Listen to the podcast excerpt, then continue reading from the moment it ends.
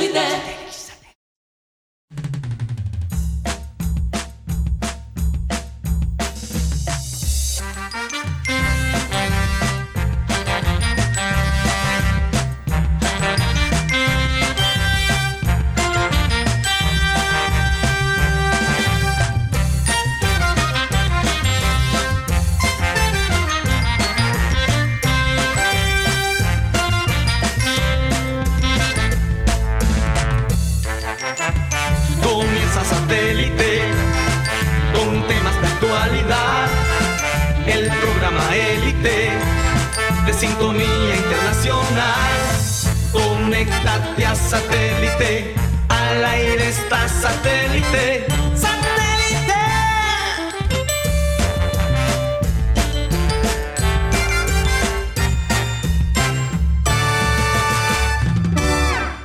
Señoras y señores, bienvenidos a programa Satélite. Estamos transmitiendo desde Sistema Cardenal 1010 AM. Y vamos a darle la bienvenida a la gente que forma parte de nuestro panel. Tenemos hoy a Mateo Gueidos. Mateo, ¿cómo están las cosas el día de hoy? Creo que te veo contento. Mejor ánimo, mejor ánimo. De mejores pulgas. Sí, mi, mi equipo coreano ganó. Ahora, yo me quedé pensando en algo de ayer, Sí. del programa de ayer, del Remember Time, donde Abel González hablaba de la cantaleta. Y tú dijiste algo en la segunda hora que a ti nadie te ha dicho cantalatera. Ajá. ¿Verdad? Pero a la gente que da demasiado cantaleta, tú no, tú no le dices que está dando cantaleta porque quieres evitar la cantaleta. Oye, pero tú no olvidas quedé, nada. me quedé como pensando en eso. No sé qué estás. eh, quiero ignorar lo que estás tratando de, de insinuar. Pero bueno, vamos a darle la bienvenida Mm. a Benjamín Gutiérrez, mejor conocido como Guti. ¿Cómo estás, Benjamín? Oye, eh, Mateo desde, desde el comienzo ya dando dando ata. No, solo tenía esa inquietud, entonces quería, no sé. Bueno, de pronto en- con los años uno se vuelve más cantaltero, eso sí. Yo, sí creo. No Yo hay sí duda creo. de eso. Así que prepárate. Ajá, Benjamín, cuéntanos cómo está la cosa de tu parte. Muy, buenas, muy buenas tardes, buenas tardes a todos, Karina, como Mateo, ¿cómo están? No, Bien, pues, bien. Escuchando a Mateo que con el tache arriba desde que empieza, bueno, esto, esto huele bien. No, agradecido con Dios por un nuevo día y bueno, esta oportunidad que nos da acercar a nuestros oyentes Así con es. toda la información. Así es, bueno. Vamos a darle también la bienvenida eh, a la gente de producción. Está Benji Bula, Tox Camargo, Alan Lara y quien les habla, Karina González. Comencemos pues nuestro día con una frase positiva. Ay, Yeyito, por Dios, ¿qué me pasó hoy? Y ayer Yeyito habló bastante. No, y también saludo a Juliet Márquez. Que tenemos allí el fondo Tan natural. tan, tan natural. Esa canción me encanta. me- no sé, me, me- tiene una energía muy Positiva. muy positiva. Bueno, eh, y de fondo, con la música de Juliet Márquez, vamos a leer este, este, esta frase. Dice así: que tus problemas no te lleven a la desesperación, sino a la oración. Y es que cuando uno se desespera, pierde. Hay gente que por estos días en las redes ha estado hablando de, de- la inmunidad de rebaño que está aplicando Suecia y que su epidio, eh, Lómulo. epidemiólogo, Sí. epidemiólogo, es un poquito difícil, Sí. Mateo, esa palabra.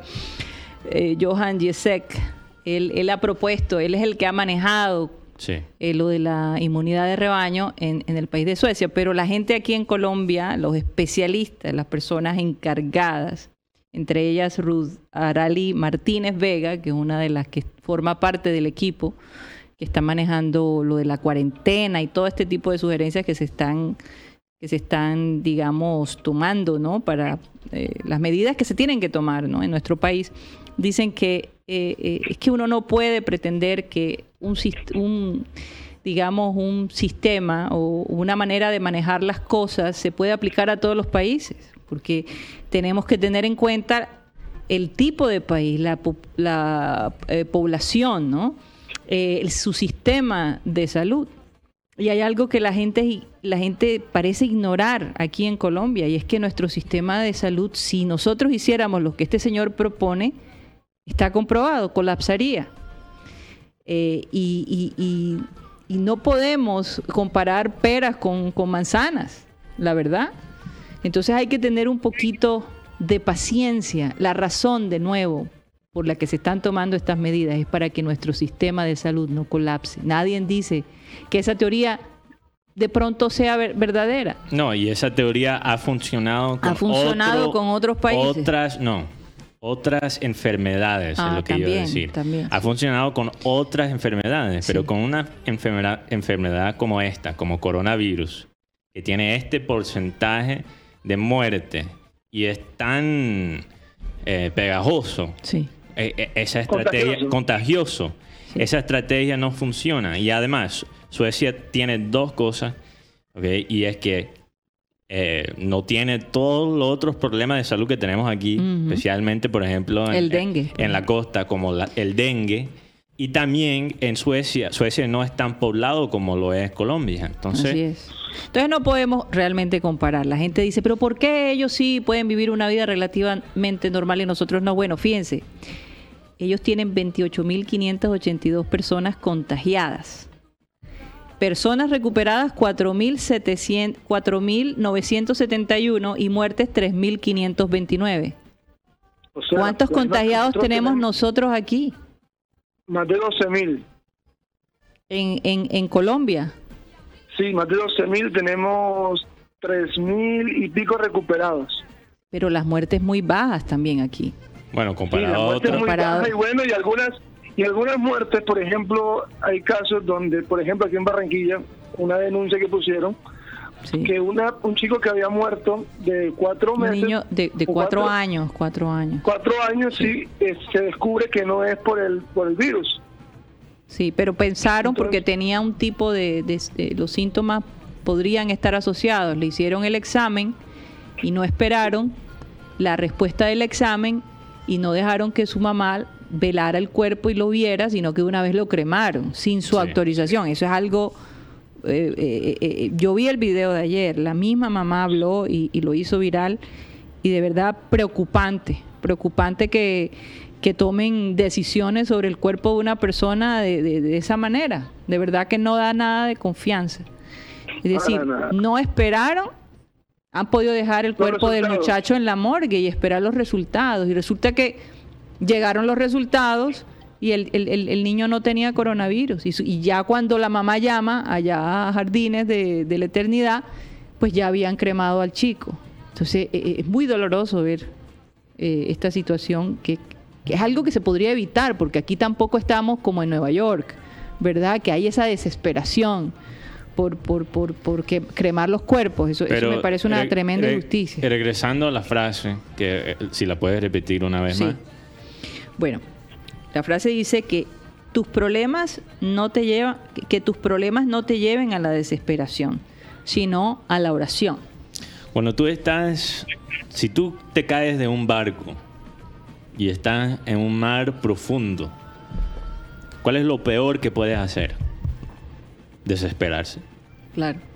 Porque tú quemas energía. Tienes que mantener la energía. Tienes que mantener la energía. Tienes que pensar bien lo que vas a hacer. Si tú te desesperas, te vas a ahogar. Y, muchos están en un mar profundo en, en este momento del coronavirus, sí. donde no se ve ayuda ni por ningún lado, no se ve tierra cerca, pero tú nunca vas a llegar ahí si te ahogas primero. Eso es lo que tenemos. Hay que tener paciencia, es una cuestión de paciencia, es una cuestión de paciencia, pero no hay que eh, entonces armar un, eh, creer todas estas teorías conspiratorias y, y, entonces decir por qué nosotros estamos aquí y por qué ellos sí pueden estar allá. Es, Oye, hablando, perdón, que, cambie aquí el, el, frente, pero hablando de teorías, por ejemplo, la gente que dice, eh, no, que van a usar la vacuna para meternos un chip, porque quieren ver, em, ellos no quieren seguir por todas partes y, esto es eh, contra la, privacidad digital. Son las mismas personas que caminan con un celular todo el tiempo. O sea, si, si el gobierno no te quiere encontrar, eso ya pasó. Un chip no va, a hacer la diferencia. O sea, tú eres la misma persona que siempre está poniendo en Instagram cada desayuno, cada almuerzo que come. Ah, ¿dónde está? Entonces, me parece ridículo preocuparse por un chip en una vacuna. Y es que este tipo de cosas lo único que hacen es mm. confundir a la gente, distraer a la gente de lo que deberíamos hacer. La realidad es que usted depende de usted.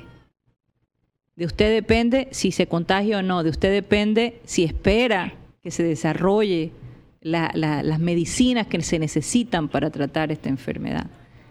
Entonces, es una cuestión ya individual. El día que nos suelten, como quien dice, ya cada quien tendrá la conciencia de decir, me, arriesgo o, manejo la cosa, exacto, me, arriesgo o manejo la cosa con prudencia. Entonces, es una mm. cuestión de, de, análisis, no sé. Quería rápidamente... Pero sobre la frase, Karina, sí, sí, antes que Mateo vaya a hablar, este, este espacio nos ha servido para reencontrarnos con la oración familiar ese espacio que por temas de, de muchos afanes que teníamos hemos perdido. Verdaderamente encontramos generalmente muchas familias que han aprovechado esto para acercarse a Dios. Y, y si no vemos respuesta aparente, pero van casi 50 días y Dios nos ha faltado. Karina. Mejor, mejor hacer una oración en grupo que una fiesta sexual, acuérdense. Mira lo que está pasando en el país. Funciona más. Funciona más y es mejor para la salud ahora mismo. ¿Qué ibas a decir, Tox? Parece que hay un anuncio. Eh, no, eh, cuando estaban hablando de las cifras, eh, le tengo las cifras puntuales de los casos que se han visto en nuestro país. Sí. Y son confirmados 12.930 con algo curioso que tiene en estos días 658 casos más, eh, personas recuperadas, un total de 3.133 y de muertes van en total 509 con un total de 16 más y va en aumento. Ok, o sea, la cosa pudiera estar... Pero lo que pasa es que cada vez, cada vez que la cosa se empieza a aplanar, nosotros bajamos la guardia y hay otro pico. Ya ha pasado dos veces. Bueno, ahora que dices pico, una buena noticia es que ya ahora dos dígitos cada día. Empezando mañana. Empezando el día de mañana. Que algunos se han quejado porque como hubo ese cambio, entonces no lograron tener su día y tienen que esperar ahora más. y también... a, mí, me favorece porque yo, bueno, no voy a tirar mi, mi, mi dígito al aire. Pero aquí no es como el social ah, security o el, seguro social de Estados Unidos. No es tan, tan sensible. Porque pero, no da la yo, cédula para yo todo. iba, yo, a mí me tocaba el martes y ahora me toca el domingo. Entonces, A, mí me, a mí me adelantaron. Pero por otro lado, las personas que estaban esperando hacer la vuelta del banco y hacer ese tipo de cosas, un domingo no se puede. Nada. Entonces te adelantaron, pero también pero por eso son... un poco la cosa. Te complicaron. Te complicaron. Yo quería tomar el tiempo porque siempre lo dejo de último, últimamente, a, darle gracias a nuestros corresponsales. Sí. Eh, que, bueno, corresponsales internacionales y locales. Eh, un saludo para... Sí, embajadores. Eh, saludos para... Inari García, que está en Dortmund, Alemania. Vamos a ver si podemos entrar con ella mañana. Sí. Ahora que se siente la emoción del fútbol alemán de nuevo. Alejandro. La profe. La profe Inaris. Y acuérdense, ah, acuérdense que ella tiene una transmisión. Eh, el día de hoy habíamos quedado que ella nos iba a comunicar. Bueno, pero yo creo que si no nos llama, Guti, tú la tienes. Si, ella, si, ella no, si ella no puede entrar, vamos a tirar los datos de todos modos para eh, promover eso que es tan importante para la comunidad del fútbol femenino. No, y de pronto lo compartimos si es posible con, en, nuestras, páginas. para que la gente lo pueda ver. Eh, también saludo para Alejandro González, eh, saludo para nuestros amigos en los Estados Unidos, el combo de Miami, la doctora Claudia, Iván Garrido, Álvaro Soto, Sara González, los dos Tony en California, Tony Avendaño, Tony Ariza, parece que Tony Avendaño está poco perdido, estoy un poco preocupado que estaba pasando demasiado tiempo en su cueva de hombre, que él tenía su garaje donde él tenía televisor y, todo. Entonces estoy preocupado por Tony. Entonces, Aventaño, si te puedes reportar, si no me, me vas a continuar. ¿O será que nos abandonó, Tony? ¿Será? No, no, hombre. ¿Cómo vas a decir algo así? ¿Cómo, vas a decir algo así al aire? No puedo. vamos a ver si se comunica con nosotros. Estoy tratando de, motivarlo a que se comunique con nosotros.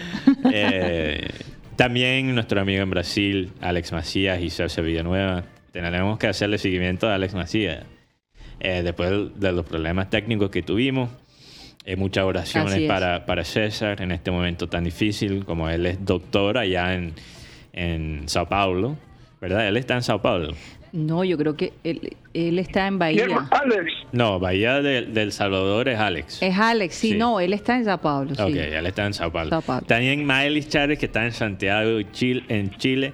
Eh, escuchamos bueno, escuchamos que hubo otro pico en Santiago. Sí, entonces de nuevo comenzó la cuarentena. Ella va, va, queremos que nos cuente un poco cómo, están, las cosas. allá. Vamos a ver si, no sé si hoy o mm. mañana.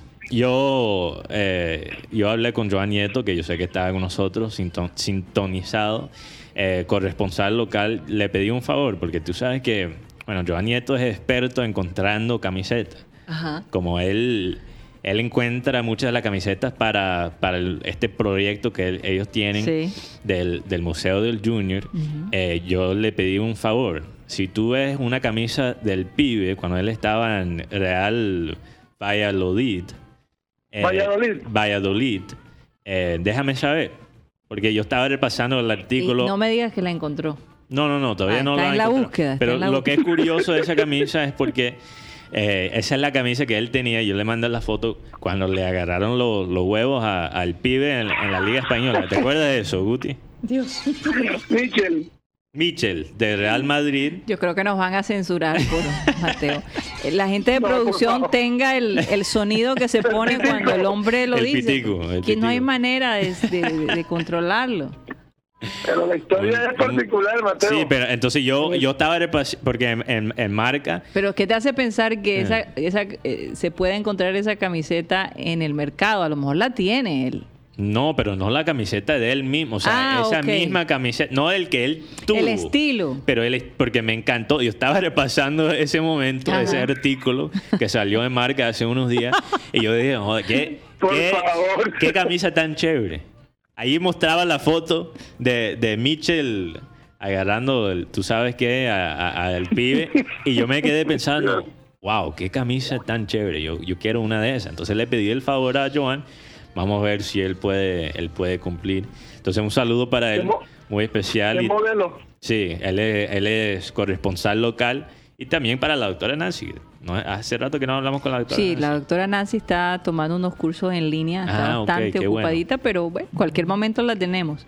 Eh, Guti, vamos a ver que hay varias noticias interesantes que tú tienes allí. ¿Por qué no nos las das ahora eh, en esta primera media hora?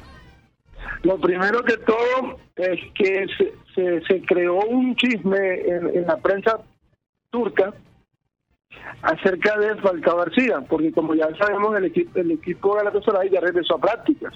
Sí. Y ya van cuatro excepciones. Y Falcao no había aparecido en las anteriores. Entonces estaba diciendo que Falcao no estaba de acuerdo con la parte de la reducción económica y tal. Bueno, les cuento que Falcao apareció hoy en las prácticas muy sonriente, muy feliz, recordando que Falcao va a ser papá por cuarta vez y parece que ya cerró la fábrica. Ya cerró la fábrica. Yo sí creo.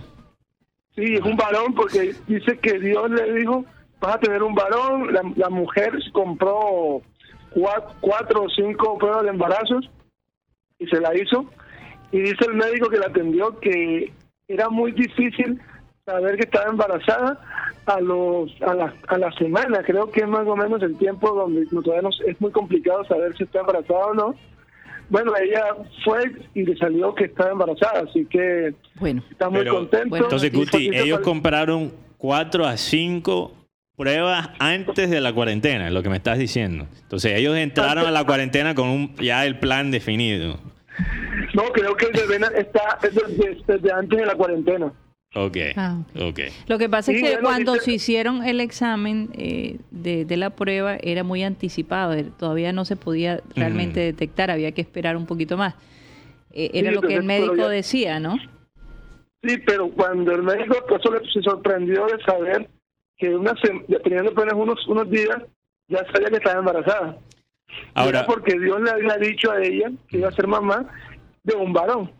Ahora, Falcao dice, dice que, que, se cerró la fábrica, pero a veces la fábrica, tú no decides cuando se cierra. A veces no, sí se puede decidir, sí se puede decidir. Bueno, sí hay métodos, hay métodos para decidir. Sí, hoy en día ya tú puedes Pero tú nunca sabes, de vez en cuando puede abrir solo por un día. Él dice que se siente muy maduro para tener un, para tener a su hijo ya con él, está muy contento. Qué bueno. Y dice que este espacio le ha servido para conocer paso a paso a su familia en el sentido de cómo son las costumbres de sus hijas y todo eso. Bueno, a todos, yo creo que todos em, estamos a Todos le ha servido. definitivamente. Bueno, cuéntanos un poco eh, otra cosita que tú estabas hablando allí que había eh, sobre Hubo una reunión el fútbol, de acá de Colombia. Femenino, una reunión donde se unieron cuatro puntos. El más, lo más importante fueron que las chicas estaban muy contentas por las ayudas de los clubes y compañeros que tienen un mayor nivel económico, si se adopta una, adopta una jugadora. Entonces están adoptaron jugadoras y bueno, han tenido apoyo. Están un poco preocupadas porque no, les definen si va a haber liga femenina, porque todos están con los, todos, todos los cañones están puestos para que mm, la liga masculina y dicen que el gobierno nacional por favor les colabore, porque ahora la, la Conmebol les dio 14 mil millones de, no, 14 millones de dólares a todas, a todas las ligas en, en, Sudamérica. Así que eso es lo que está causando y bueno, se espera que en próximos días se defina todo. Pero aquí hay una cosa que yo quiero que tengamos claro.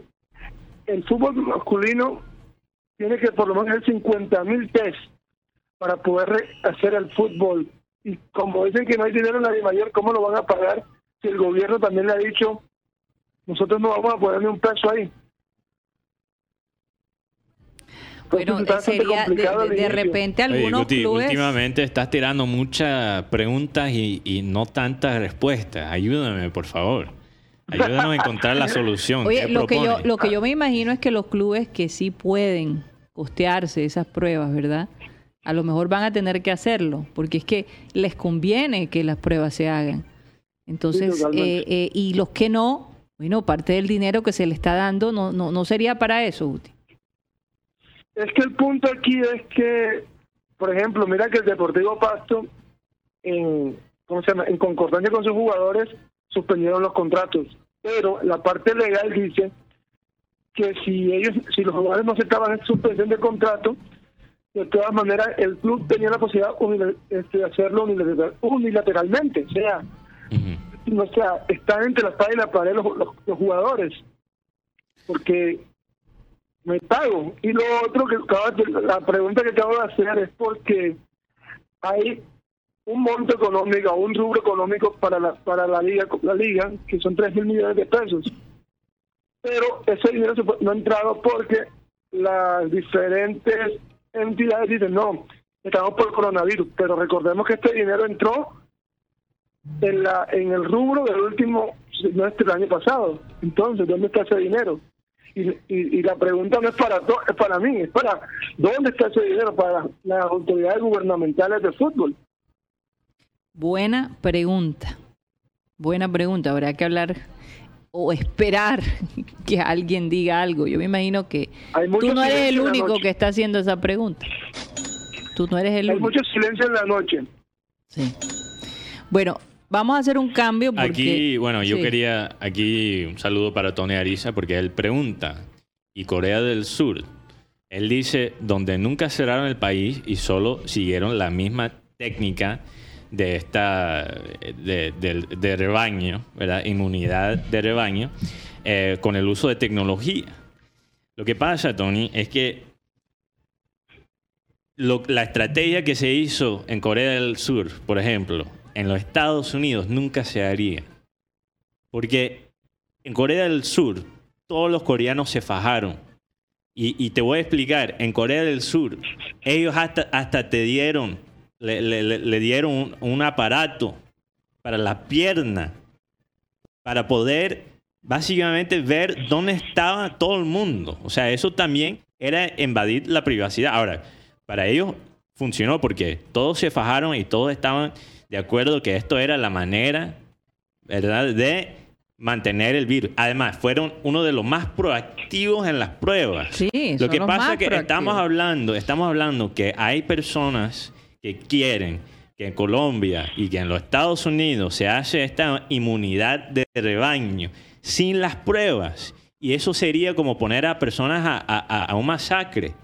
Literalmente. llevarlas al matadero. llevarlos al matadero. Tú no puedes hacer la inmunidad de rebaño si tú no tienes, como dijo Tony Ariza, la tecnología para seguir a todas las personas que están contaminados y también las pruebas para proactivamente hacerle las pruebas a todo el mundo, no importa si ellos tienen síntomas o no.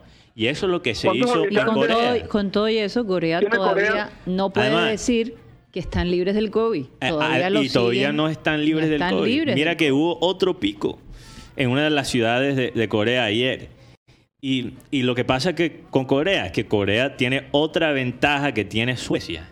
Que Corea, Corea es mucho más poblado que Suecia, pero hablando físicamente es un país bastante pequeño, donde las distancias son limitadas. Y esa es una, ventana, una ventaja que tiene Dinamarca, que tiene Suecia, que tiene Holanda, que tiene Corea que no tiene Colombia. Entonces, no podemos abrir la economía, no podemos regresar a la normalidad. Tenemos unos vecinos, tenemos unos vecinos, tenemos mm. unos vecinos que están en problemados. Ecuador, Perú. Sí. Eh, la que se sabe, Brasil ni se diga, Brasil ha afectado a Leticia, al Amazonas, eh, de nosotros increíblemente. Es que eh, ahí es donde también se nota un poquito a veces la ignorancia cuando se, habla de la cuarentena, porque mucha gente se ha burlado de la cuarentena diciendo, ah, no, es que no, tú no puedes evitar el, virus para siempre, no puedes empezar a, salir con, con, uniforme de astronauta porque a este virus, los virus son parte de la naturaleza, eso todo es cierto. El punto de la cuarentena no es para esperar una vacuna, que hasta ahora ni siquiera sabemos que va a llegar. Es para, evitar el colapsar los sistemas y por otro lado darle tiempo a la ciencia pero no de que encuentre pero no solo eso, las medicinas no solo para tratar. No solo eso, no solo esperar las medicinas, porque nosotros tenemos sistemas inmunológicos. Es esperar las capacidades del gobierno, poder eh, seguir la contaminación. Y eso es lo que no tiene Colombia ahora mismo. No tenemos suficientes pruebas, no tenemos el sistema que tiene un Corea del Sur, que tiene un, un Suecia, para de verdad saber quién está contagiado y quién no está contagiado. Vamos a un corte comercial y ya regresamos. Estamos de vuelta, programa satélite. Y bueno, como siempre, eh, ¿tenemos información sobre Harley Davidson?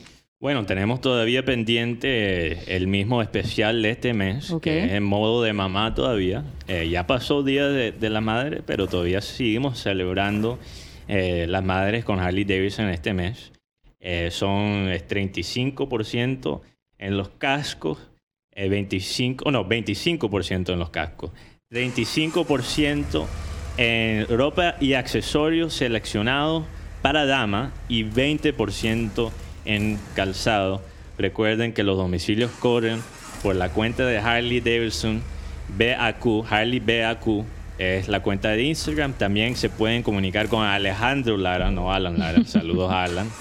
Eh, con Alejandro Lara en su WhatsApp que es 313-674-992. Bueno, y los oyentes que siempre esperan que los mencionemos, los oyentes más activos, ¿cuáles son hoy? Sí, y, si no los menciono después se resienten conmigo, entonces no quiero... Son Exacto, después recibo mensajes después y bueno, quiero evitar eso. Un saludo para Ana Camargo, Nay Lupe Orozco, Matilde Irene Chacón, Nicolás Acosta Esmeral, Frank Rivera, Jesús Puerta González, Arnulfo Plata y José Ruz Castro. También en YouTube tenemos a Orlando Camargo, que por cierto aquí Orlando dice Go Yankees. Que bueno, Orlando, si sigues con la vaina de los Yankees, te voto del chat de YouTube. Entonces, cuidado con eso, ojo con eso. Enrique Martínez. Esa es la gorra que tienes hoy. Tengo aquí media roja, eh, para los que no nos pueden ver en video.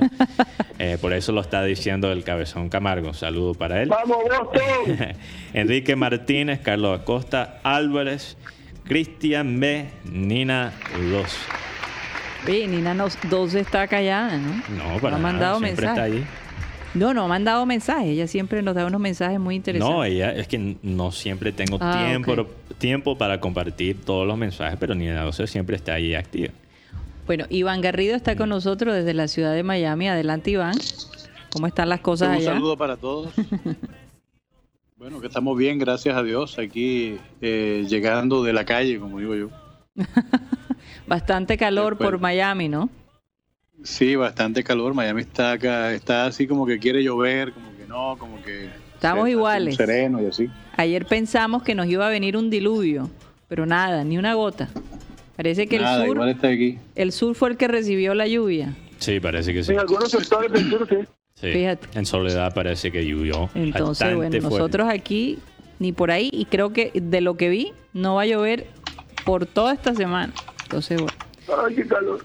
Sí. Eh, Iván, Mateo tiene buenas noticias hoy porque su, su, liga coreana... Mi equipo coreano. Su equipo coreano, perdón, su equipo coreano eh, ganó. Entonces el, equipo de Mateo está cada vez más fuerte. ¿Qué has sabido de tu equipo? Estoy viendo, estoy viendo que el equipo de Mateo se está reforzando. Está, bueno, estaba un puesto más arriba que el mío, pues. Sí. Los tigres, de, ayer. los tigres de aquí están 4 y 5, si recuerdo bien. Perdieron esta mañana. Sí, correcto.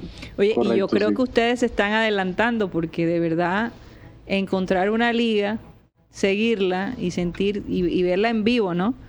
Es muy interesante porque quién sabe realmente cuándo el béisbol en los Estados Unidos retome. De verdad, porque no soy, ¿Cuál es la mía? No soy muy optimista. ¿Cuál es el tuyo, Guti? El de, el de las águilas. Ah, de, de Honwa, de Honwa. Águilas de Honwa. No recuerdo en qué puesto está las águilas. Está de octavo, está de, de, Honwa, está de octavo. Confirmado, Guti es el salado. Eso ya lo sabíamos, pero... Le ganamos un partido ganado y cuatro perdidos. Le ganamos 4 Ah, tú ganaste, tú ganaste. ¿Cuándo? Imagínate. Esta mañana. Esta mañana. Ah, bueno, entonces. era contra las Águilas de Oye, ¿Y a qué hora es el partido el sábado? Bueno, hay un partido mañana entre el equipo de Iván y el equipo mío. Que yo, ah, es oh, mañana, menos mal. Pero hay, o sea, hay mañana y el sábado. Ah. ¿Te acuerdas, que recuerda que los partidos de béisbol se juegan en serie? Entonces hay tres partidos por serie. Y mañana y sábado lo que es especial es que los partidos van a ser transmitidos en ESPN, pero ESPN de Estados Unidos. Entonces, bueno, eh, fácil de encontrar quizás una, un enlace ahí perniciosa eh, si quieres ver los partidos. Eh, o lo puedes ver en coreano. Eh, sí, lo bueno de eso es que tú puedes decir un nombre Chan Chung Juan y te van a creer que tú, ah, exacto. hablando de ver. La gente no, no sabe. Yo tengo, tenemos un amigo de este programa que es. Chanchullo es lo que está diciendo, chanchullo. chanchullo. esto dio una palabra bastante común. Un, saludo para un amigo de este programa que no lo voy a nombrar, pero él es periodista de béisbol y yo le dije, no veo las cosas con las ligas mayores tan bien. Estoy bastante pesimista. Yo, yo te sugiero que empieces a aprender coreano y, japonés, porque eso es lo que te va a tocar este año. Entonces, me, dejó... por, ahora, por ahora béisbol... Te dejó visto, te dejó Me dejó visto, no me respondió. Entonces, no sé cómo tomó la vaina, pero bueno. Ah, bueno. Pero, tú decías, porque es mm. que como el sábado tenemos la liga alemana, y yo creo que hay una expectativa muy grande de ver cómo... El Bayern fue al domingo. Sí. Bayern contra Unión de Berlín. Unión de Berlín fue el domingo. Tenemos a, Schalke.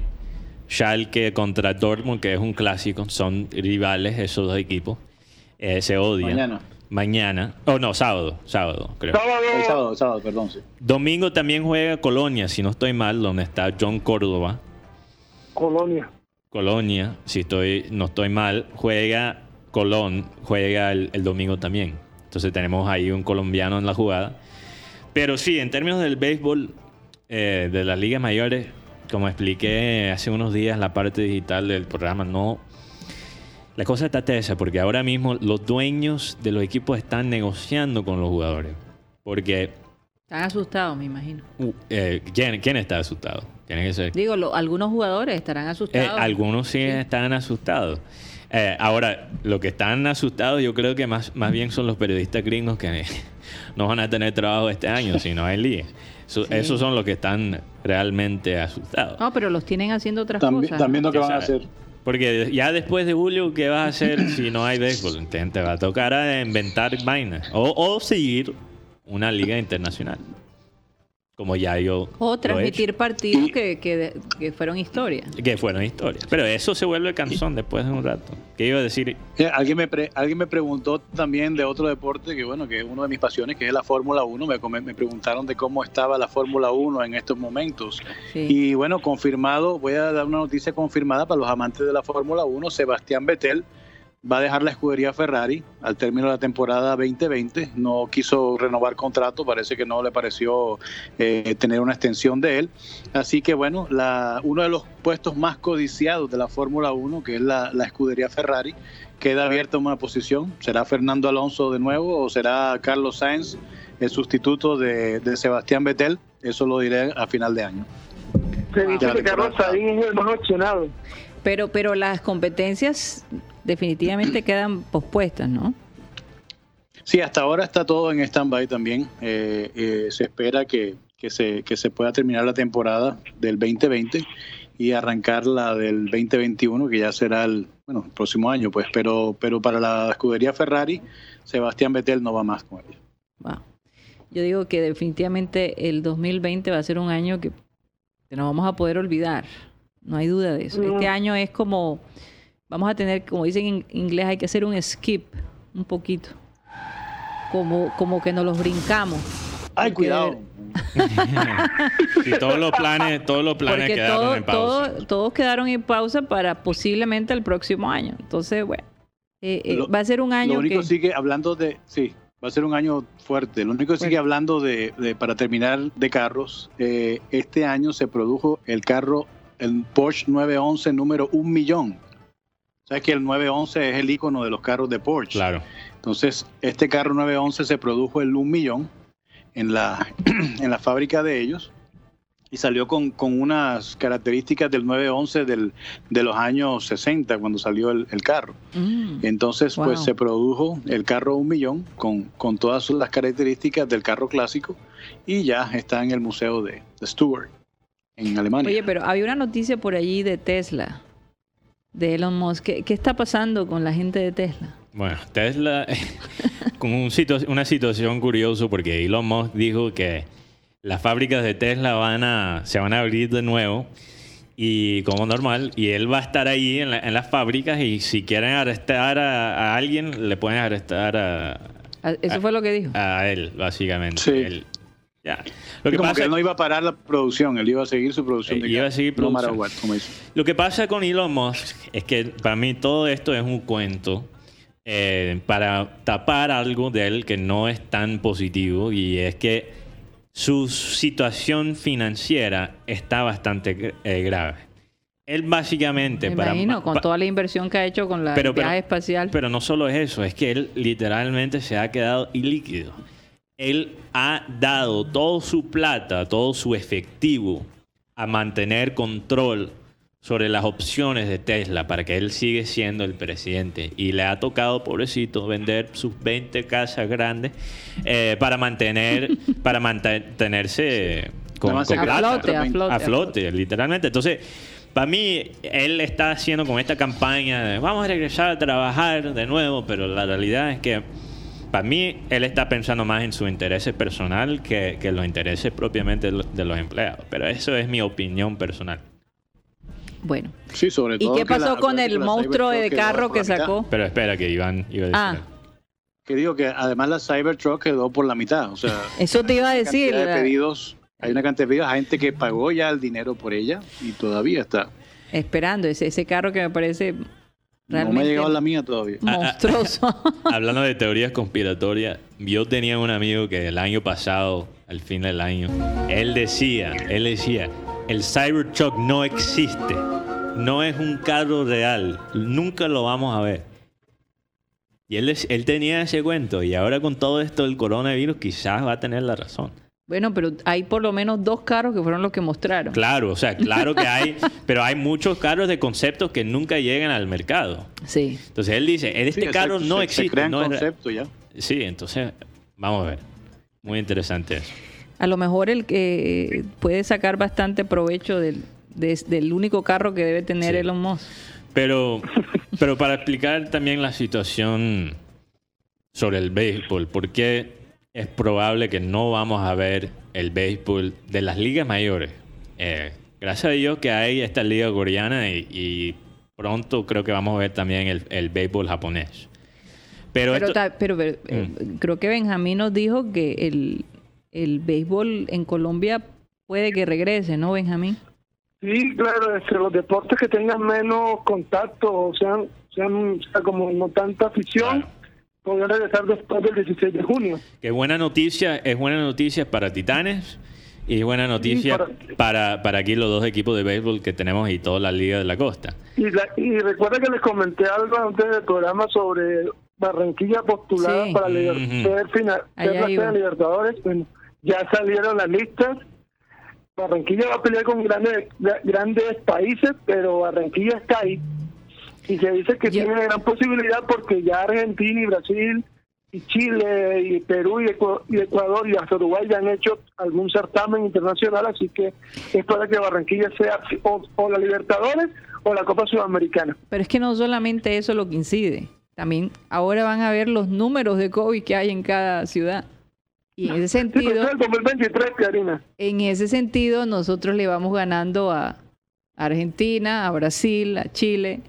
Eh, digamos, hay menos riesgo, ¿no? O sea, algo que podría beneficiar de alguna manera a, Barranquilla. Esperemos que, que algo salga de verdad. No, le, no le estamos ganando a Argentina. Tenemos doble los casos que tiene En este momento de Argentina. Doble los casos. Ah, entonces Argentina. por ciudad, tiene que ser por ciudad entre Buenos Aires y Barranquilla. Eso es lo que hay que ver. Eh, eso sí, porque Colombia, me refiero. Colombia tiene, pero en número no le estamos ganando para nada a Argentina. Pero lo, lo bueno es que Colombia sí tiene varias opciones. Sí, exacto. Y Barranquilla, aquí tenemos tres estadios. Eh, hay la infraestructura hotelera que incluso se quedó ahí stand-by. ¿no? Aplanada. Y algo tiene que reemplazar la Copa América. Sí, esperando. Algo tiene que reemplazar la Copa América. Ahora la Copa América va. Sí, pero el próximo este año. Este es 2023. Ah, esto va a ser 2023. 2023. Ah, ok. Ah, bueno, entonces el COVID eso no tiene nada que ver. Todavía tenemos tres años. Exacto. Sí, lo, lo que sí se refiere es el tema de que probablemente Barranquilla será una de las sedes del grupo en la liga, porque recordemos que la liga se va, una de las propuestas del gobierno es que se divide en cinco sedes. Mm. Eh, bueno, entonces lo que estaba explicando del béisbol, eh, porque nos, nos desviamos un poquito. no, no, está bien, Guti, está bien. Eh, no es tu culpa. Entonces, está bien, está aquí, bien. aquí los puntos de que son nuevos. Esta es la propuesta que los dueños de, de los equipos le entregaron al sindicato de los jugadores. entonces, básicamente eh, las ganancias de los equipos se van a repartir 50-50 entre los equipos y los jugadores. Que no es como se estaba manejando eh, los, eh, ¿cómo se dice? Los salarios de los jugadores antes de esto del COVID. Porque como expliqué hace poquito, no hay tope salarial en el béisbol como lo hay en la Liga de Fútbol Americano y la, la Liga de Baloncesto. Entonces, ¿qué pasa con eso? Los, jugadores se están quejando porque ellos, ellos dicen, ¿cómo nos vas a básicamente dar ahora los salarios por, los porcentajes de ingresos del equipo cuando casi todos los equipos van a perder plata este año? No todos van a perder plata, algunos más que otros, pero todos van a perder plata. O sea, es básicamente, no, no estás usando los salarios de nosotros como un subsidio para las pérdidas que ustedes van a experimentar este año. Pero perdóname, Mateo. Pero ¿es eso o no hay? Porque es que, eh, eh, eh, es decir, ya llevan años estos jugadores, estos deportistas ganando miles y miles de millones. Yo creo que aportar al equipo eh, juntos tomar eh, la iniciativa de mantener el equipo para que pueda haber deporte este año. Oye, me parece un poco... No, no estoy de acuerdo porque vamos... Vamos a ser claros, otra otro componente de esto, de la rabia de los jugadores, es que ellos ya habían quedado en un acuerdo con los dueños, que ellos le iban a pagar, porque como solo se va a jugar mitad de la temporada solo iban a cobrar mitad de su salario. Eso ya se había... E, eh, eso ya estaba básicamente verbalmente. Eso estaba casi firmado. Eso estaba casi firmado. Y después echaron para atrás. Y después echaron para atrás y ahora muchos jugadores podrían ganar todavía menos. Entonces la pregunta estamos porque muchas personas pueden decir, ok, estamos hablando de unos jugadores, unos atletas millonarios. Y, y la realidad es que no todos los jugadores de, de, béisbol son millonarios. Pero, pero dejamos eso a un lado. Estamos hablando que en estos tiempos difíciles, los que se tienen que fajar son los jugadores y no los dueños, que son, no son millonarios, son billonarios. Son mil millonarios los dueños. Esto, realmente es una pelea entre millonarios. No, no, es una, pelea, entre, millonarios. y una, una ah, pelea entre billonarios. billonarios. Y, y quizá para la persona común eso da rabia, pero yo creo que los jugadores tienen todo el derecho de básicamente no sacrificar sus derechos como empleados, porque ellos son empleados de las ligas y empleados de estos dueños. Pero Mateo, como dueño, mm. como dueño, de todos modos tú estás proporcionando una fuente de trabajo. O sea, tú también tienes, tú estás aportando, o sea, no pueden decir que ellos son, eh, los jugadores lo ponen todo pero quién pone eh, eh, el local, quién pone los viajes, quién pone, o sea, sin, los jugadores ¿y quién corre los riesgos de la pero, pero sin los jugadores no hay deporte. Sin los jugadores no hay deporte. el deporte se, se podría jugar gratis. Tú sabes eso, que el deporte se podría jugar gratis. Se podría. Se podría, pero los jugadores con seguridad no están dispuestos a hacerlo. Claro, y, y, y, todavía menos los dueños, que ganan muchísimo más plata. Yo diría, yo diría que la cosa está en la mitad. No, no estoy de acuerdo. no estoy de acuerdo porque no es la primera vez, no es la primera vez que los dueños se han aprovechado de una situación tenaz para sacarle más a los jugadores. No es la primera vez. es, posible. Lo que yo siento es que de todos modos estos atletas ganan unas unos sueldos supremamente elevados. Mira, no tiene que ver con los sueldos tampoco, porque un lanzador de los Rayos de Tampa Bay ayer, Blake Snell, dijo: "Para mí ni siquiera el salario que ya habíamos básicamente aceptado, acordado. con los dueños, vale la pena jugar este año. Porque para mí esa plata, o sea, no, no, no es suficiente para mí olvidar del riesgo que yo eh, correría jugando esta temporada en el béisbol. Entonces yo prefiero, entonces no, no es solo de la plata, porque él dice, yo prefiero no ganar plata este año y no jugar y ya.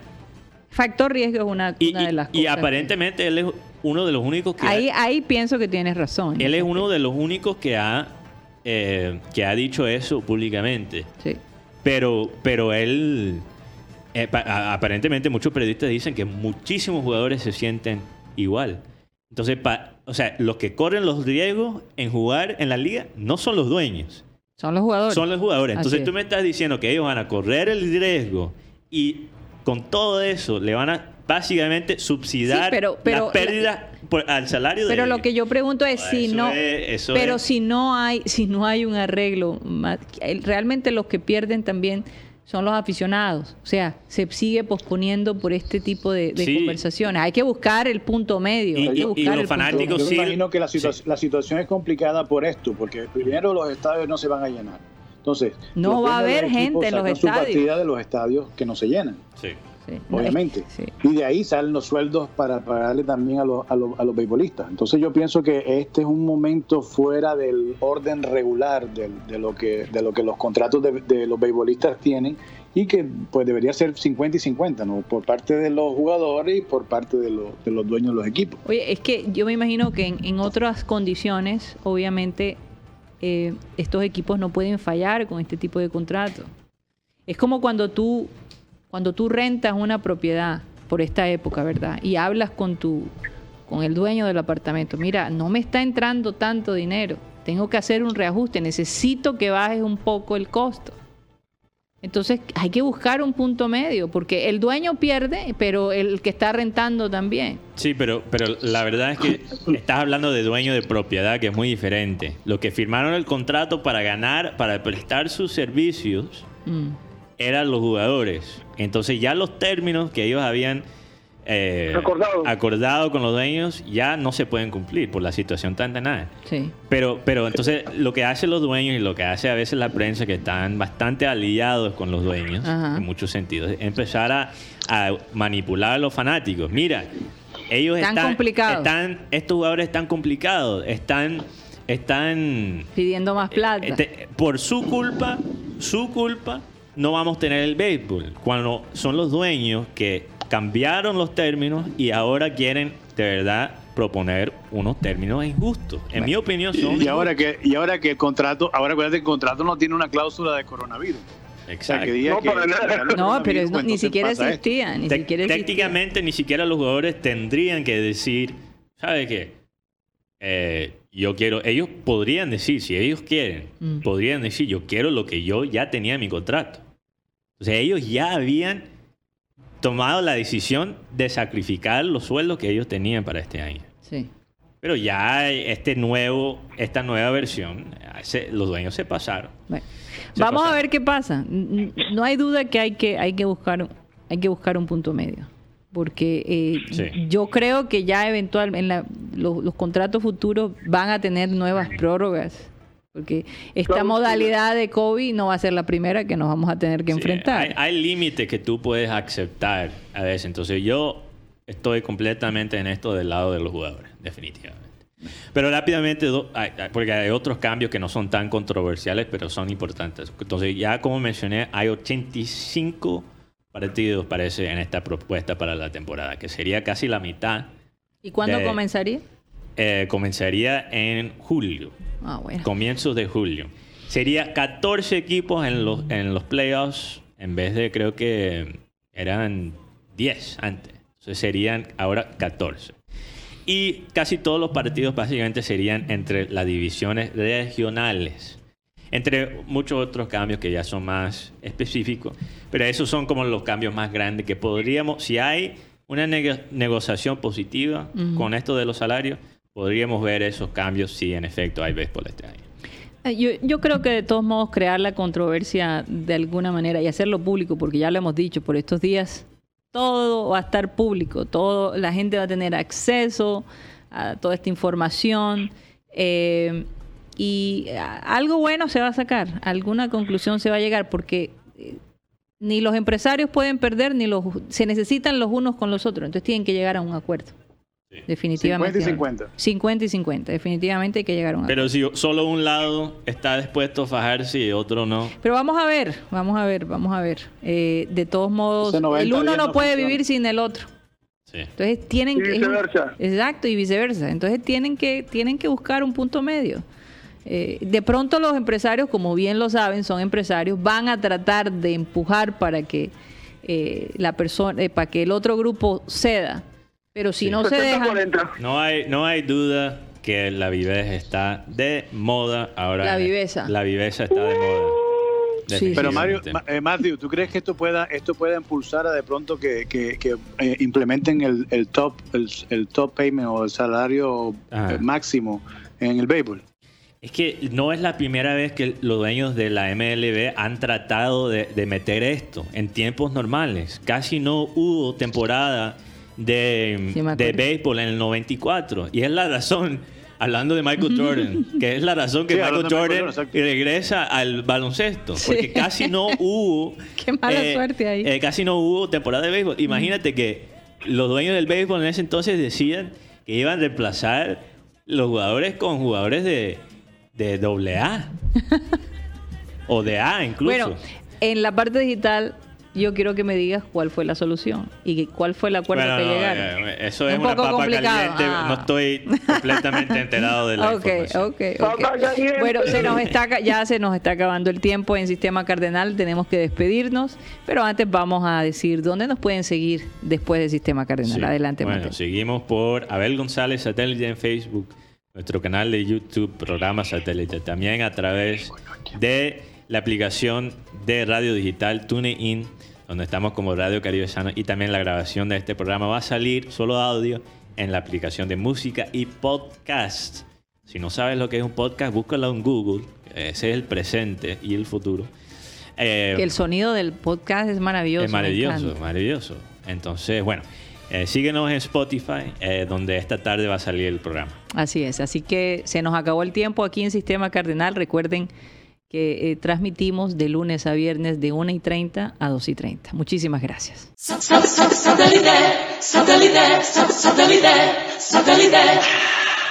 Salimos de, de Sistema Cardenal. Y bueno, llegó la media hora perniciosa. Eh, y, fíjense, ya se reportó Tony Avendaño. Parece que el SOS funcionó. Se le calentó la oreja, Oye, tenemos una foto de Iván Garrido desde el estudio Miami. Vamos a ver si la podemos mostrar. La tienen listas, chicos. La estamos pasando. Ah, ok. No sé por qué aquí yo no, yo no lo veo. Qué chévere, qué chévere.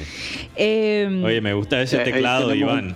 Está chévere, bastante colorido.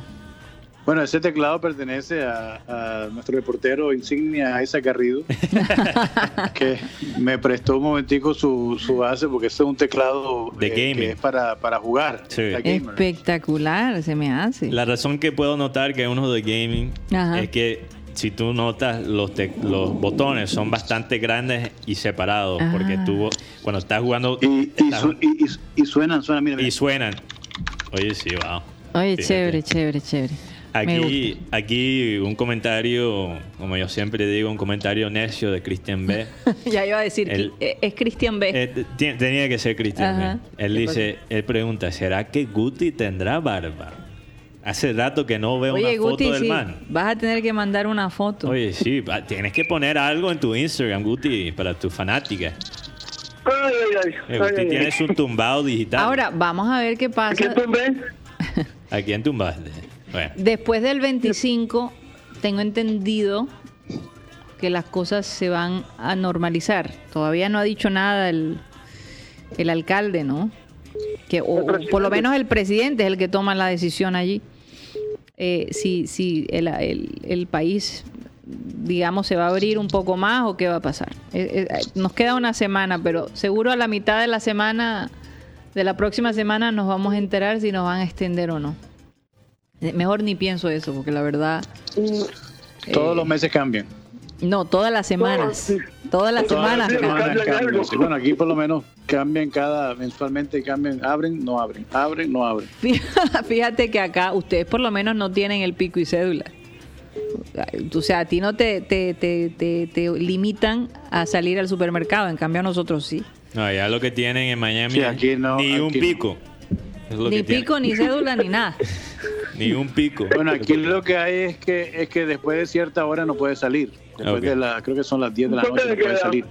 Eh, si no tienes, si no es requerimiento que salga. Por ejemplo, yo tengo una carta, yo como trabajo con el aeropuerto, eh, tengo una carta que dice que yo eh, debo estar por mi trabajo, debo estar afuera. Bueno, mucha gente maneja eso aquí. Hay mucha gente que sale con su carta que dice, bueno, yo soy empleado de... Y hay muchas excepciones, la, es la verdad. Eh, también saludos para Camilo Madriaga Orozco, que tiene lo que tiene, él, él, dice lo que tiene Guti es un bulto de sal. Un bulto de sal. Para nada, amigo. para nada. qué golpe bajo. Y lo, que sí, y lo que sí tengo es información. Eso es lo que tengo en el momento. Ok, tira. Oye, pero si en este momento realmente no hay muchos deportes, ¿por qué van a decir que Guti es salado? eso sería como decirle a Guti. No, hay deporte y los equipos pierden. Y con, y con todo eso, e, esa es la sal máxima. Oye, pero es como echarle la culpa a Guti que por, que por él el coronavirus existe aquí. Eso sería ya yo, no, he llegado a ese punto. Bueno. Ojo, Mateo. Eso sería el colmo ya. Son un poco. Wow. Eh, este, ¿Qué te iba a decir, Mateo? Te mandé la información sobre el, el evento de hoy. Ok.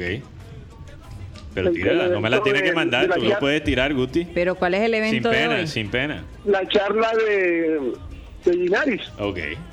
Ah, ok. Hay, ahí, ahí mandé el, tema, mandé por dónde pueden entrar, así que...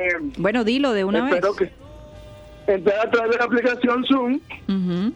Ahí pueden entrar eh, por los diferentes canales del programa, vamos a poner, van, van a estar don, el enlace y a, las cuatro y media pueden entrar a escuchar el, la muy buena intervención de Guimari García. Bueno, vamos a poner esta foto, esta gráfica con toda la información en nuestras historias de Instagram y Facebook. si, los oyentes quieren entrar a, ver cuáles son los, los datos, em, lo vamos a tener ahí. Eh, para que pueden entrar ahí con la profe Ginaris a través de Zoom. Ahora, ahora le estoy mandando la gráfica a Lady Bolívar que nos ayuda con las redes para que tengamos toda la información. Parece que tenemos a Tony Avendaño y Maelis. Ah, Vamos a darle la bienvenida a ambos. Tony, ¿cómo estás? Estábamos realmente preocupados por ti. No, no, no, bien, aquí yo pendiente. Buenas tardes a todos. No, yo estoy aquí pendiente, pero bueno, a, ver, a veces yo me tengo por mi horario de trabajo aquí, me toca a veces entrar tarde y no y no puedo participar, entonces trato de dar el, chance a, otras personas, ¿no? Porque yo tengo un horario un poco enredado por el cambio de hora, pero, pero yo siempre lo escucho y estaba escuchando en la primera media hora, ahorita que estaba escuchando a Mateo sobre el deporte, y yo tengo alguna algún tipo de información sobre el deporte y conozco a alguien en, una empresa que se llama Media Player, que es la que maneja oh, todo el fútbol mundial. Okay y la verdad es que las noticias que ellos dan, sin decir nombre ni nada de una, ellos están bastante preocupados, han perdido ya billones de dólares casi y ellos no están muy optimistas con el arranque de las temporadas porque hay un hay algo que decía ahorita ustedes es todas las cosas que están imponiendo las ligas para los protocolos que llaman la palabra muy de moda sobre los protocolos de biodiversidad y el costo es altísimo. O sea, el costo de todo eso que le están poniendo los equipos es alto. Y de pronto yo escuché estos días a, a, a, Guti que hablaba que las ligas van a hacerse caso de eso. Pero ¿por cuánto tiempo lo pueden hacer? Exacto. Porque tú dices, tú dices, ok, yo este año los ayudo y esto me va a costar 10 pesos. Pero el año que entrante ya ustedes hacen, hacen, hacen eso. Entonces es difícil porque es mucho dinero eh, y, realmente en el fondo de todo, de toda esa información que uno ve todos los días, que es algo abismal sobre algo que está sucediendo, cada vez nadie sabe, ¿verdad? No, que es por aquí, que es por allá, no, que la gente no puede entrar, que la gente está desesperada. ¿Cuántas, ¿Cuántas personas irán a un estadio de béisbol? Por ejemplo, cuando abran la temporada este año, pongamos una fecha. Bueno, vamos a hacerte esa pregunta a ti, Tony. ¿Tú irías a un estadio? yo no voy a ah, Exactamente. Yo, Antonio Avendaño, yo, tú me preguntas a mí, yo no voy igual, estadio. Igual, pienso yo. Y, yo no te voy a acompañar, Tony. Exacto, entonces habrán, habrán unos fanáticos, ¿verdad? De 50 mil personas que caen en un estadio aquí promedio irán 10 mil, 15 mil. como dicen allá, los rayudos. ¿Sí me entiendes? Los rayudos, la gente de los rayudos, los season holder tickets.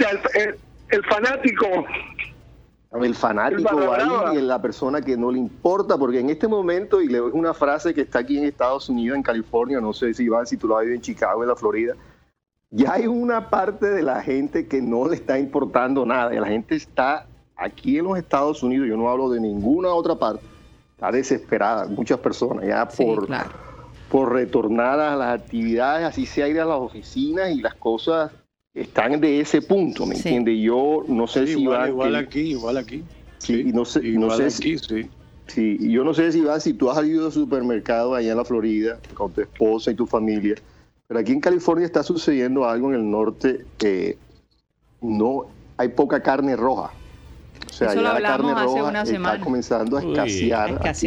Los veganos están, bueno, todavía acá acá se consigue porque yo por lo menos tengo tres diferentes lugares donde consigo la carne, pero sí y veo que está un poco más cara. Sí, sí, ahí iba yo, Iván, y a los oyentes, que yo oí la semana pasada, yo los escuché a ustedes, o hace dos semanas, que todo estaba más caro en Barranquilla. Aquí en, California, en el norte, todo está más caro, porque yo voy al supermercado cada 10 días y todo está más caro. Lo único que yo he visto un poquito de precio que varía de un lugar a otro es la, leche varió de un lugar a otro un dólar, o sea que en un sitio vale dos y pico y la otra vale tres y pico. Sí. Eh, del resto de cosas, si por ejemplo es uno que está acostumbrado aquí a la variedad de carnes, ¿verdad? Que aquí en Estados Unidos tú llegas al sitio y tú llegas, wow, hay de todo.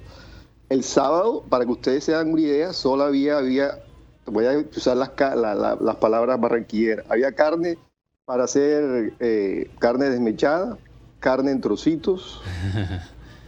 y, no había más nada. Y eso tiene unos nombres Porque especiales aquí incluso en Estados Unidos hablábamos que Wendy's y todas estas empresas de comida rápida eh, a, veces no ofrecían, eh, no estaban ofreciendo las hamburguesas por la escasez de la carne molida. Eso, eso ya se está viendo, eso ya se está viendo. Aquí estaban regalando los chicken nuggets porque no los querían comprar. Claro, porque la empresa Tyson está enredada. Está enredada, es que ese es el problema. Ahora, en Colombia, Tony, no, todavía no hemos llegado a ese nivel, pero ni Parece, aquí, aquí es más factible que, que, que, no hayan pestañas postizas a que, a que, a que haya escasez de papel higiénico. No, te lo digo de verdad. No, es verdad. Pero, pero tú sabes, hasta el boli. Tony Avendaño, que Tony Arisha, que está en el sur de California, dice mm. que allá no hay escaseces de carne. Fíjate. Entonces, en el sur sí hay carne. Aquí no, aquí, yo me quedé aterrado porque era el Día de la Madre, entonces yo dije, hombre, voy a comprar algo eh, para algo diferente, algo que no se compra solamente en fechas especiales. Y yo voy, bueno, aquí en Colombia puedo decir el nombre, ¿verdad? Que ya no hay Costco, yo fui, iba a Costco y, hombre, no hay Costco. Sí. Y anteriormente, antes de Oye, fíjate, Tony Ariza dijo que compró bastante en Costco. Oye, pero Tony, parece que vivieran en, dos países diferentes. que esto, aquí es, raro. Sí, total, total, Anteriormente yo me haría el viaje al otro Costco. ¿verdad? Pero en este momento les confieso que yo no voy a hacer el tour por los supermercados. Eso es lo menos que a mí se me pasa por la mente. Oh, no voy a ir al otro. Y no, no, no. Yo voy a Costco y a traer yo. Exacto no encontré eso. Después fui yo dije, voy a comprar otras cosas que aquí le gusta a mi esposa. Tampoco las encontré. Entonces yo dije, mira, hay esto, esto y esto es lo que fue. Entonces, eso es algo que no había visto aquí y ya ha pasado el tiempo y ya aquí les confieso para dar el, el turno a, a Maeli que está esperando ahí. es, es, es la es que ya aquí se va para el día casi 80. O sea, ya es algo, ya estamos llegando a la barrera de, los 80 días. Sí. Y las empresas van a llegar al día 90. Estoy hablando del norte de California. Ahora, en, el norte de California, en el área donde tú estás, ¿cuántos contagiados hay? ¿O cuáles son las cifras? Aquí las tengo, mira, yo sé que me iba a preguntar eso porque yo te escucho todos los días. Entonces, dice Voy a hacer esa pregunta. no, es que yo escuché. Yo escuché. Prepárate, mira, mira, aquí en el condado de, condado de Santa Clara, para que la gente haga una idea, es un, el área metropolitana de Barranquilla, exactamente, son dos millones de personas. Ajá eh, que está en varias ciudades, hay 2.370 casos. Han aumentado el 4%, 4.4 de la semana pasada, quiere decir que hay solamente cuatro pacientes más. Y hay 135 personas desafortunadamente fallecidas, con un incremento del 7.1 desde la semana pasada. Mm. En el estado de California, que es un poquito menos del grande de, Colombia, que aquí hay, vemos 40 millones de personas aproximadamente, hay 71.164 casos y hay 3.022 personas muertas. Eh, desafortunadamente aquí estamos esperando que esa cifra llegue al cero y estamos haciendo eso hace como tres semanas, pero no llega. Entonces, eh, así están las cosas aquí. No, y mientras estén divididos de la manera que están divididos, que, la gente, unos quieren y otros no, ¿verdad? Y mantener la cuarentena, pues la cosa no, no va a haber un cambio radical realmente. No, y en Los Ángeles, los, Ángeles la gente se empezó a desesperar porque dijeron que iba a seguir hasta julio. Pero si tú miras realmente lo que van a hacer es que no es que hay cuarentena estricta hasta julio, es que hay poquito a poquito un proceso para abrir las cosas, no de un día para el otro, que me parece una estrategia buena. Sí, pero bueno, eh, eh, eh, la cosa es, cuestión de... es que es difícil juzgar, ¿verdad? Porque cada persona vive una situación diferente. cada región es diferente. Exacto, entonces es que no se puede generalizar. Yo, tengo un amigo, ya, yo decía Maelis para que escuche, yo tengo un amigo y sin decir el nombre, él trabaja, yo creo que lo había dicho aquí en el gobierno con el presidente Duque, y está en el grupo de 20 personas de la crisis, o sea, está trabajando ahí. Sí. Yo hablo con él, lo saludo como dos veces a la semana, estaban durmiendo dos horas al día. imagínate.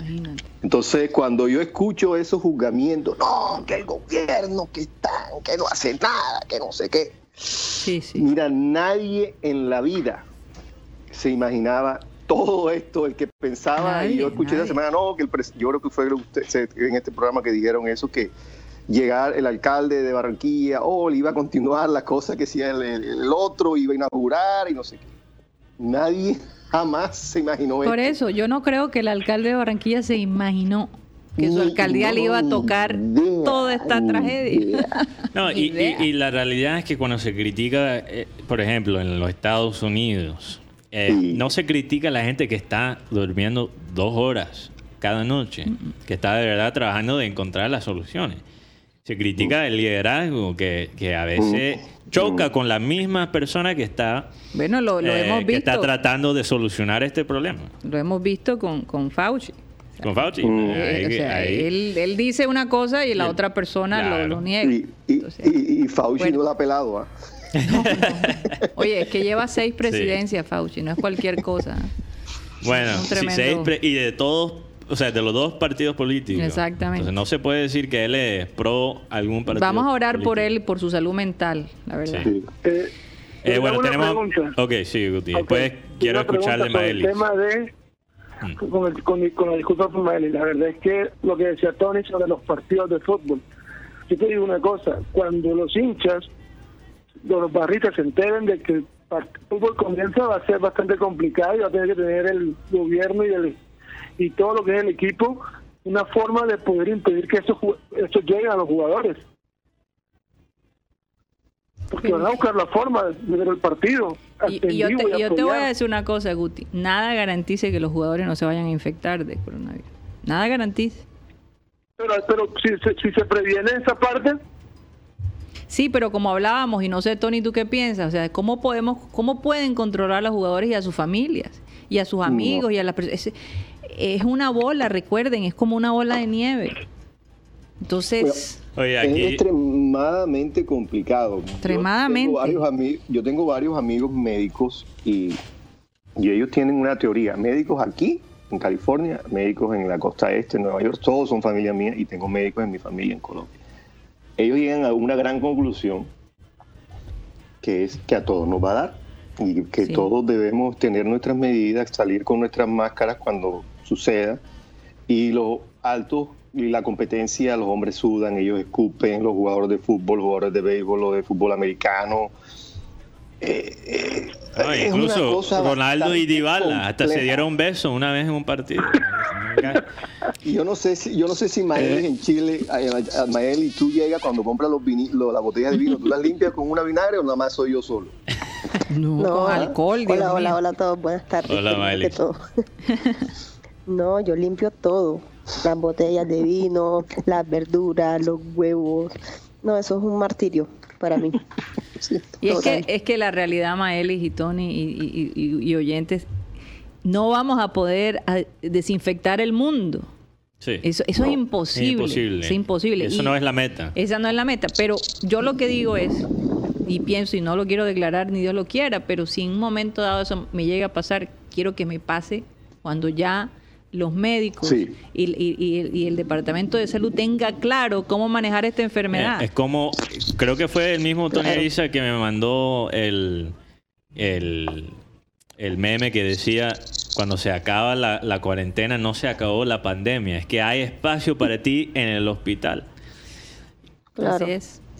Entonces, entonces, entonces, y hay mucha gente que ha pensado, a mí que no me pongan ese eh, los respiradores. pero creo que voy a tener que nombrar. De verdad que le tienen miedo a los respiradores. Yo no sé si los respiradores o, ayudan no es agradable para no, nada. No es nada agradable. Eh, creo que cuando nombro los corresponsales voy a tener que nombrar los amigos de Tony, los amigos anónimos de, Tony, porque tremendos fuentes que tiene Tony Avenaño. Tiene amigos por todas partes, en todas franjas. bueno, por eso forma parte del satélite. Claro, por favor, estamos tiene espíritu, tiene espíritu de periodista. tiene espíritu de periodista. Eh, tú, no sabes que Maeli puede tener un, Yo eso aquí lo estoy haciendo aquí, como diría aquí, como sugiriendo algo. Maeli es experta en vino.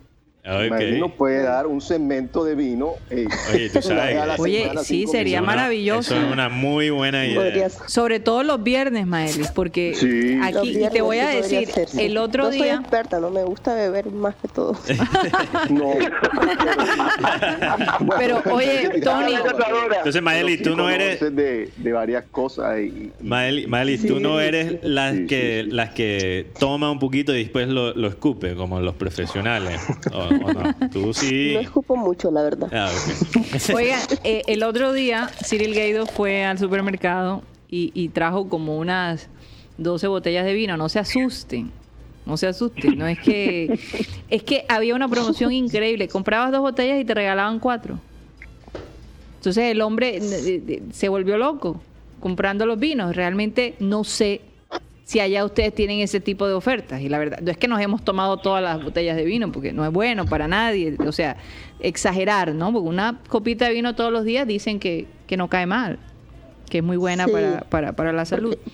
Porque, de hecho tú, tú decías hace como, no sé, como una semana que sabía que lo que se ha incrementado es el consumo de, alcohol, ¿no? Sí, sí se ha incrementado. Claramente hay ofertas, hay eh, sí, ofertas que te lo llevan hasta gratis a tu casa. Bueno, aquí como hay tantas eh, productores y tantas eh, viñas, las viñas te dicen por la compra de tanto, te lo enviamos a tu casa con tanto descuento. Se está moviendo de esa forma porque obviamente eh, las exportaciones están, están bastante caídas.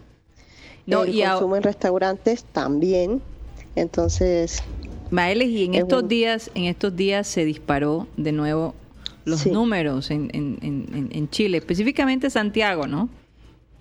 Sí, en Santiago, eh, escuchaba hoy, está el 84% de los casos eh, de contagiados respecto a, todo el territorio.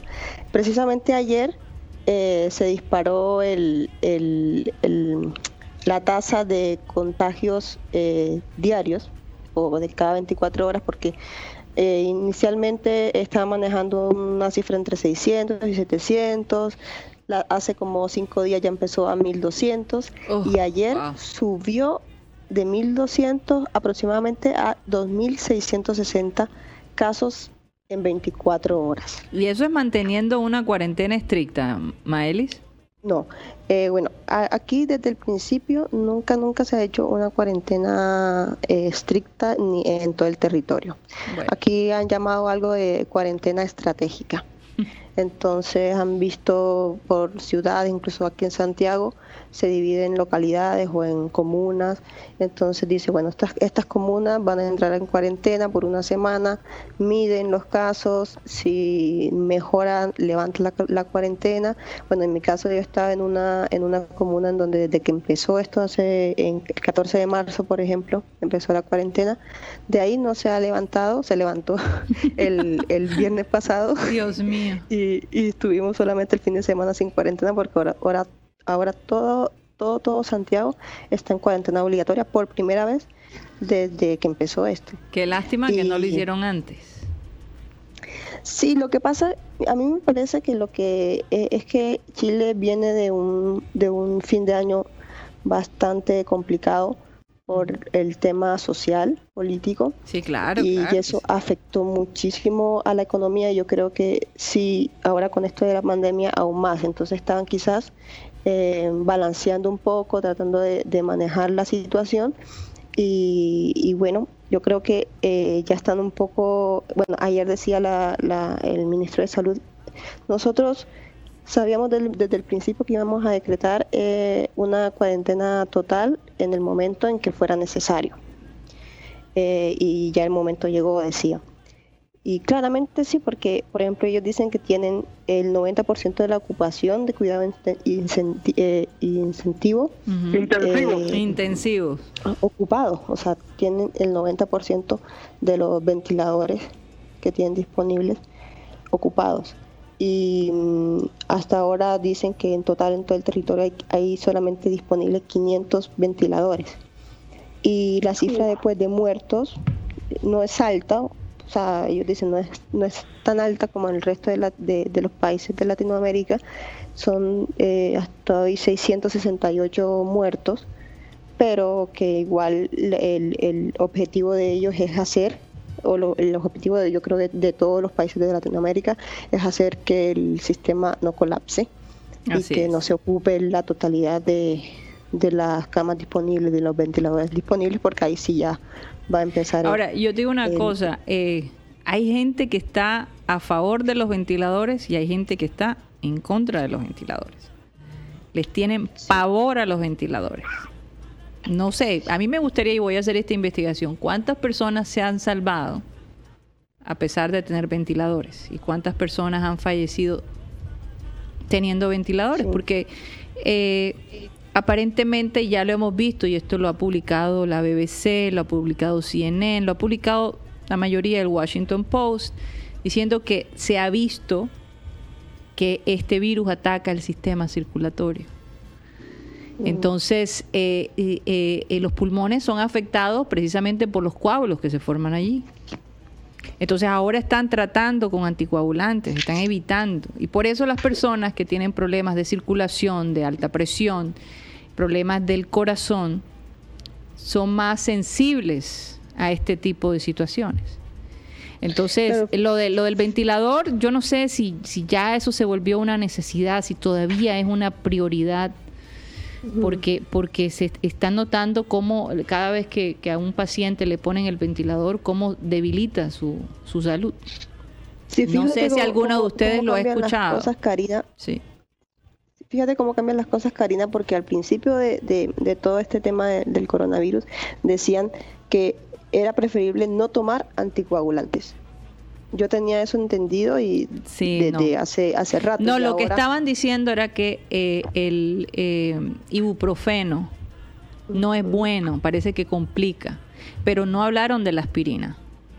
No ah, hablaron de la aspirina, es de ibuprofeno, que, es, preferible usar eh, el Tylenol, ¿verdad? Y no el ibuprofeno. Entonces, todo lo contrario, definitivamente ya eso, y muchos científicos, muchos médicos se han dado cuenta que eh, lo del anticoagulante es, vital. No sé, Tony, si tú tienes alguna información de eso. yo por lo que yo les puedo decir, no siendo yo médico, pero tengo muchos amigos médicos aquí y ellos lo que dicen es algo que está diciendo Maelis y es, clave.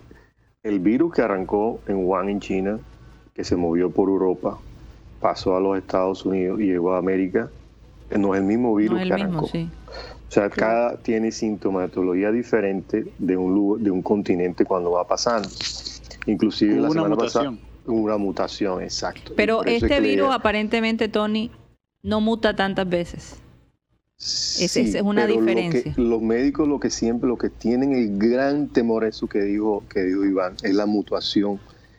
Y la pregunta del millón de dólares, como dicen aquí en Estados Unidos, es si va a repetir. Eso es lo que ellos están cruzando los dedos, que al que le dio supuestamente no te va a dar, ¿entiendes? Entonces, ese es el temor que yo le veo a Fauci y a su gente que no duermen y la gente que yo conozco en Colombia haciendo esto es que, en, que en octubre, que ya te dio, te repita, como no te va a la gripa y que va a pasar, ¿me entiendes? Porque cómo lo vas a enfrentar, cómo lo vas a tratar. que, ¿Mm? Abrir el país de, de, la manera que, el presidente Trump quiere hacerlo, que es abrirlo, o sea, vamos a abrir todo ya. Eso es, ese es el temor de Fauci y su, y su gabinete, porque piensan de que es la manera más rápida de que pueda otra vez propagarse el virus. O sea, hay que ir abriendo de acuerdo a cómo se vayan viendo los resultados y, y, las muertes y en cada estado y bueno, ahí paulatinamente va surgiendo la cosa, pero como la parte tiene que ver con la parte económica, quieren abrir todo ya, o sea, vamos a abrir ya todo, ya, ya, ya no importa, vamos para adelante, el que le dé, que le dé y después seguimos. Yo, lo único que... Aquí, aquí en California, eh, Karina y a los oyentes, sí. Eh, en Chile, aquí el lunes se van a abrir 20 condados, totalmente. Aquí son muy conservadores, pero aquí hay 20 condados que no tienen casos y ya el gobernador dice que Claro. Eh, o sea, ¿por qué no? O sea, igual igual acá se van a abrir unos municipios que... Y, las escuelas, Karina, y todo, lo van a abrir todo porque ellos dicen que, porque va a estar cerrado y la gente, yo les confieso, está pasando trabajo. No piensen que porque es Estados Unidos, aquí la gente no, claro que está tranquila y la gente la pasa sabroso, no, su chequecito.